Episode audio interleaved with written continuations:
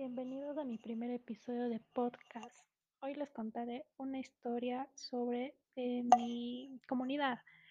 Eh, dos historias, una vinculada a la muerte de personas que viajaban en un tren que se descarriló y cayó a sus verdes aguas, así como otra que menciona a los panzaleos y sus rituales de combate. Giran en torno a este lago natural ubicado entre dos provincias. En el límite de las provincias de Cotopaxi y Tungurahua está uno de los atractivos turísticos más importantes hoy en día que está de la parroquia Panzaleo, que es la laguna de Yambo. El lugar encierra no solo belleza natural, sino también leyendas que se vuelven místicas e interesantes, de ahí su apelativo de Laguna Encantada. Cuenta la historia que a, sus, que a sus profundas y verdes aguas cayeron decenas de personas que viajaban en un tren de Alfaro hace ya más de 100 años. El ferrocarril se descarriló y sus pasajeros se fueron al fondo del lago. En sus vagones iban, de acuerdo a historiadores insurgentes que se dirigían a la capital, según los lugareños, Aún se puede escuchar en las noches las almas de las víctimas del fatal viaje. Otro encanto natural de Salcedo es la loma de Tamborloma. Una leyenda indica que este era el lugar donde los panzaleos realizaban todos sus rituales de guerra. Los combatientes entrenaban al ritmo de tambores antes de aventurarse a las batallas. Según el historiador salcedense Osvaldo Navas, Yambo proviene de la palabra colorada Yambok, que significa laguna humeante. Aquello se debe a que en la antigüedad se presentaba una gran evaporación. Este lago es de origen aluvial. Se formó debido a la presencia de vertientes subterráneas en la parte central de donde nace sus tranquilas aguas, tiene una extensión de mil cien metros de largo por doscientos noventa de ancho, pero es de saber de todos que no se ha logrado saber cuál es la medida del agua. No se ha encontrado un fondo. submarinos han, se han sumergido para poder saber eh, cuál es el fondo, pero nunca han podido llegar hasta el fondo del, lago. Las leyendas no son más atractivas que su exuberante ecosistema propio de su vegetación de clima seco. Los cactus predominan en el entorno, se observan especies como molles, puyamatas, eucaliptos, cabullas, plantas originales de los páramos secos andinos. En la bella laguna hay dos atractivos.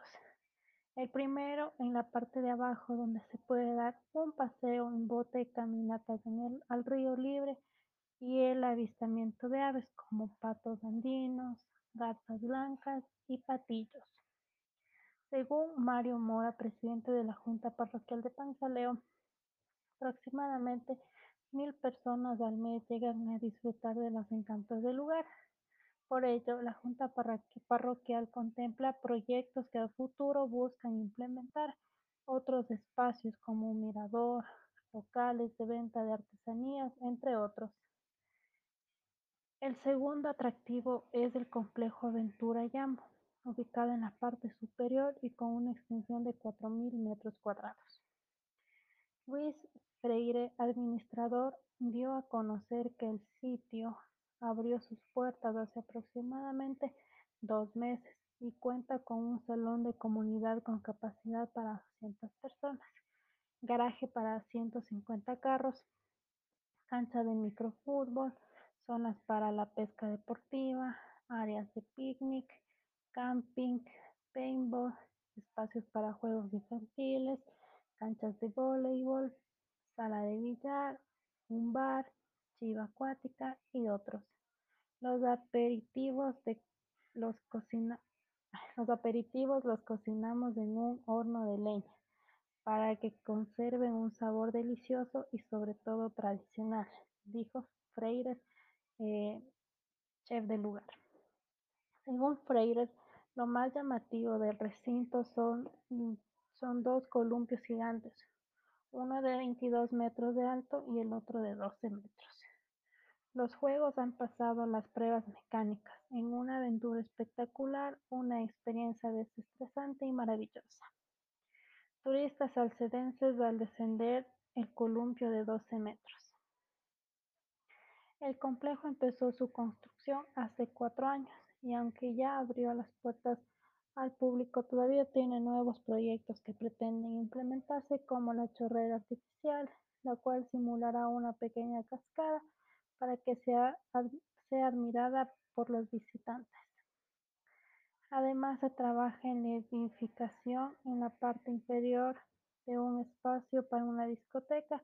La idea es que el turista se quede y disfrute de esta belleza natural.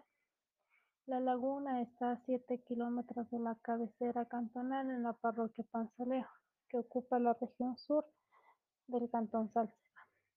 Para llegar desde la Tacunga por la vía Panamericana Sur las unidades de transporte se tardan 15 minutos, en tanto que para ingresar hasta donde está la laguna y el complejo se debe realizar un viaje que demora alrededor de media hora.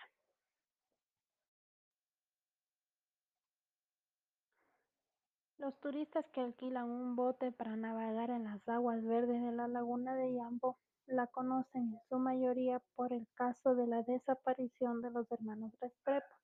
Carlos y Pedro, pero una de las guías cuenta la historia y relata las creencias populares que existen alrededor de esta. El viaje para recorrer la laguna inicia en el sector occidental. Las personas curiosas empiezan a preguntar si la laguna pertenece a Tungurahua. El guía Carlos Vázquez explica que pertenece a Cotopaxi y señala que, según la historia, esta laguna no tiene las dimensiones actuales y en el sector oriental existe una hacienda. Hay una casa, árboles y postes debajo del agua, dice Vázquez al llegar al sector oriental, quien agrega que en estas fueron tapadas por la creciente de la laguna. Esto se debe a que existen tres vertientes naturales. El guía puntualiza que al conocer esta problemática hace cerca de 80 años, las autoridades construyeron un túnel para que el agua se direccione a otros sectores.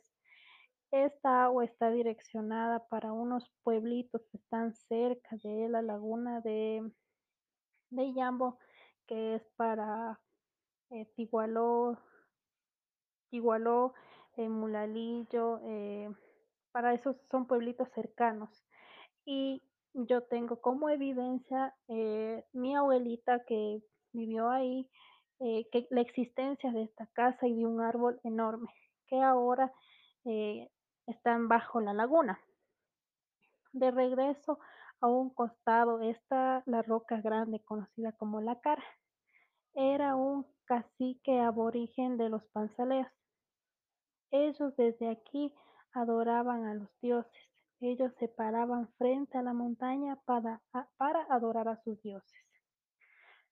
Por ese mismo sector cruza la línea del tren, según la historia ya mencionada sobre el ferrocarril que cayó en la laguna.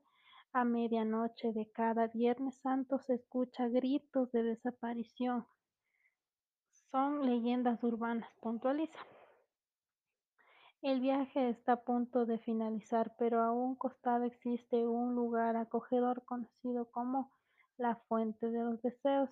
En cumpleaños, aniversarios, eh, aniversario de bodas o alguna fecha especial, las personas se acercan ahí para solicitar al guía pasar por este, por esta fuente de los deseos, para ahí poder pedir su, su deseo, su petición o lo que tengan en mente, ¿no?